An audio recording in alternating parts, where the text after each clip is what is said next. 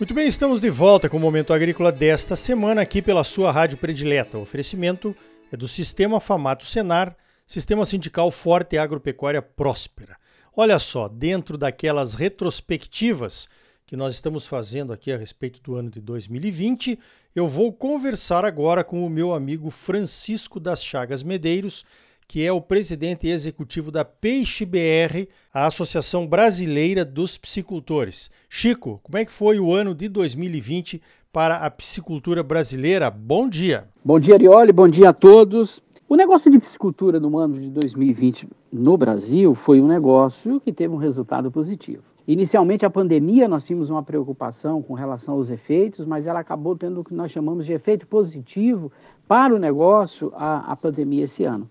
Haja vista que as pessoas foram para casa e experimentaram novos tipos de alimento e acabou entrando o peixe oriundo de cultivo como uma dessas é, experiências. Normalmente, após a Semana Santa, nós temos uma queda na comercialização. Esse ano, pelo contrário, nós tivemos um incremento na comercialização.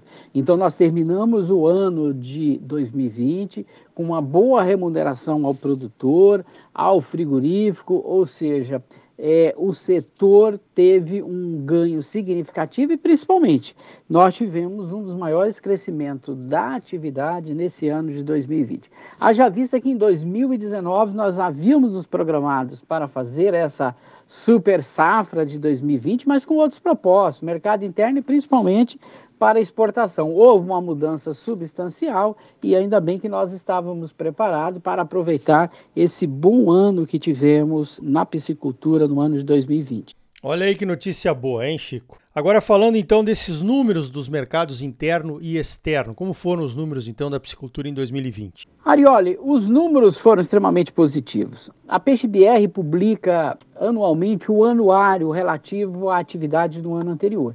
Então, agora na primeira quinzena de fevereiro, nós vamos estar apresentando os números consolidados da piscicultura no Brasil, de todos os aspectos, de estado por estado, de todas as atividades, de todas as espécies, é, análise de exportação, de mercado interno, de captação de dinheiro para investimento e custeio. Mas um número importante, Ariola, é que nós crescemos. Esse ano de 2020, nós crescemos dois dígitos, ou seja, o crescimento foi bastante significativo, foi um dos maiores taxas de crescimento que a piscicultura já teve e que era uma tendência que já estava programado. A preocupação da pandemia acabou não impactando e nós conseguimos os objetivos que estávamos propondo, seja para mercado interno como para mercado externo.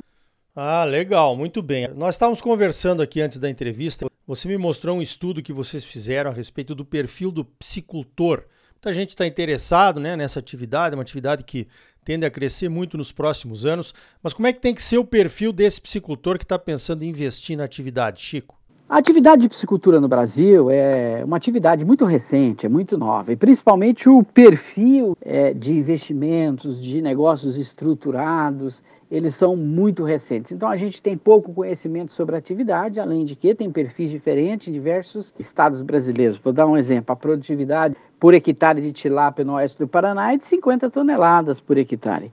E no resto do Brasil se trabalha com produtividade de 7 a 10 toneladas. Então a gente tem uma diferença muito grande que precisa ser equalizada. Como nós temos pouca informação sobre a atividade, a PeixeBR, juntamente com a empresa associada e a Fundação Getúlio Vargas, nós fizemos um estudo da cadeia do peixe de cultivo do Brasil, especificamente da tilápia, que hoje corresponde a mais de 60% de todo tipo de, de peixe que a gente cultiva no Brasil e deve continuar essa, essa taxa de crescimento.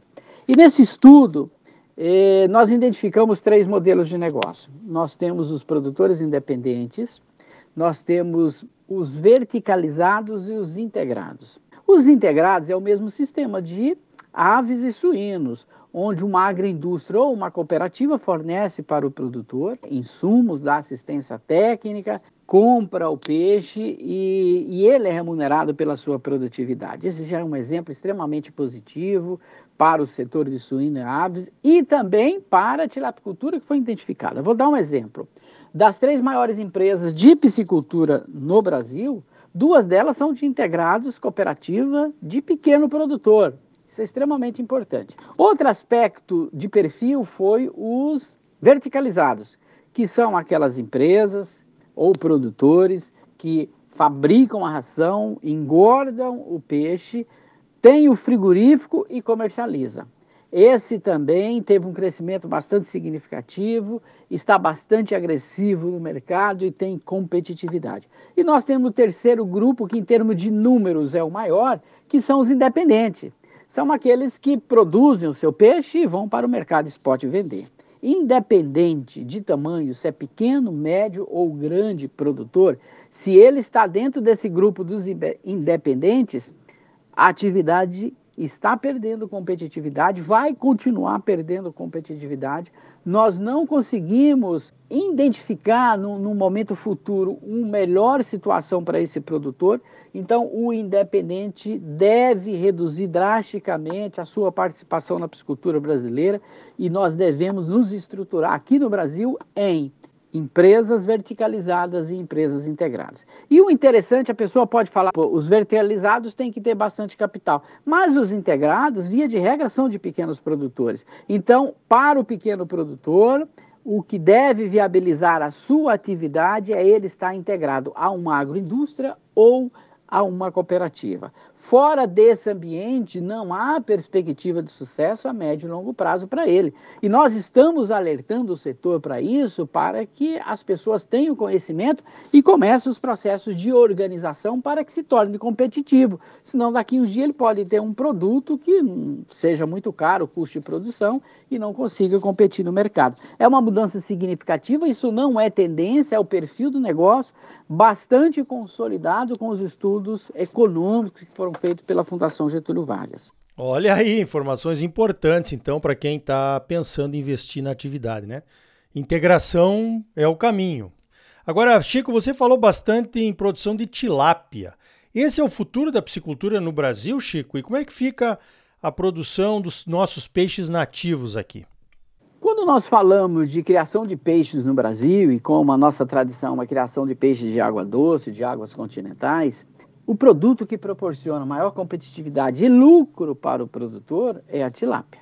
Quando nós entramos numa atividade, principalmente quando o objetivo é ganhar dinheiro, porque às vezes a pessoa faz um viveiro na sua fazenda, mas ele quer ter um peixe para ver o peixe, para comer, para servir os amigos, ou seja, ele tem outros propósitos. Mas quando o propósito é agronegócio, é agrobusiness, Hoje, o que nos proporciona mais rentabilidade é a tilápia, por vários motivos. Eu vou dar dois exemplos simples.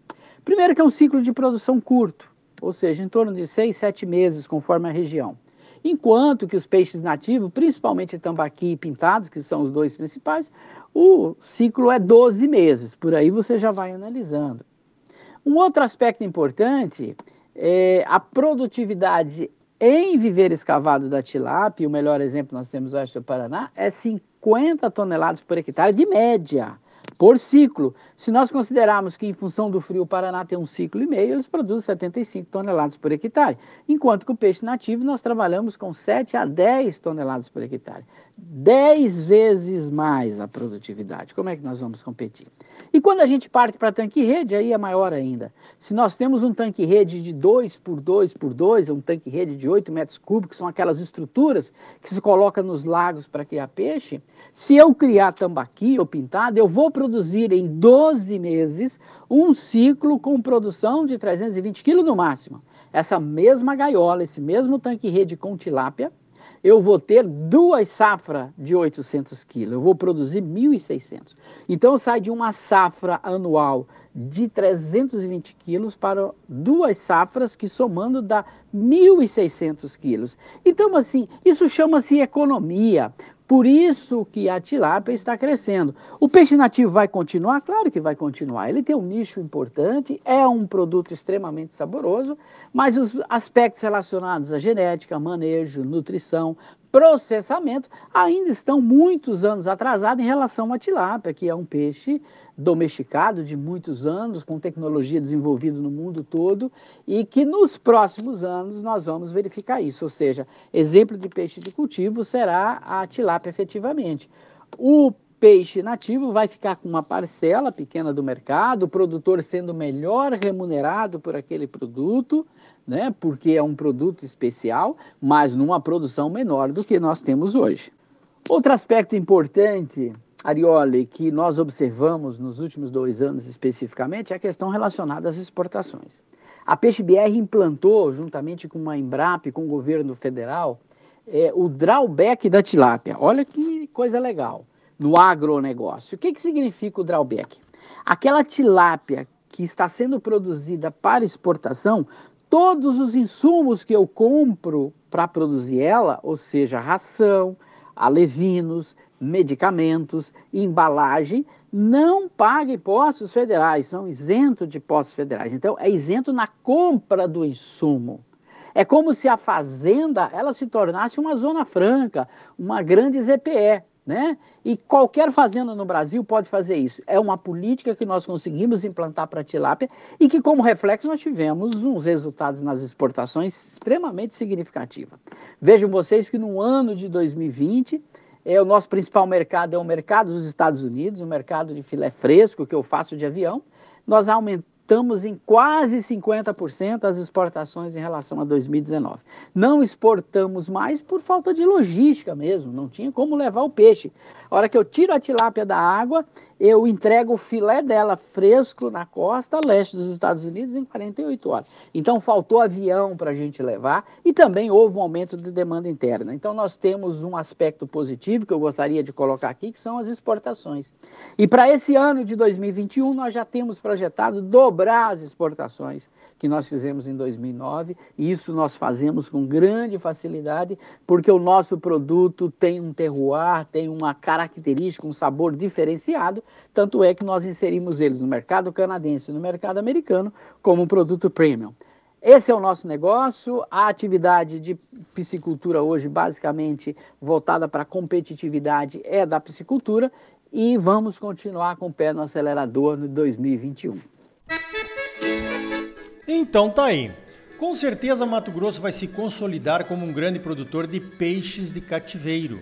E o Brasil tem potencial em águas e em tecnologias para se tornar um grande player mundial. Essas decisões políticas relatadas pelo Chico são importantíssimas para incentivar os investimentos no setor. E esse estudo que a Peixe BR realizou em parceria com a Fundação Getúlio Vargas, mostrando que o futuro da piscicultura está no associativismo, também é um ótimo indicador de como investir. Já que estamos falando em associativismo, onde a união faz a força, no próximo bloco vamos conversar com o João Spentoff, presidente da Central Sicredi Centro-Norte, que congrega as nove cooperativas de crédito de Mato Grosso.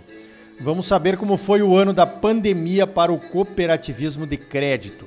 Sistema Famato Senar. Mobilização total para garantir um agro cada vez mais forte em Mato Grosso. É bom para os produtores, mas é muito melhor para o nosso estado e para a nossa população.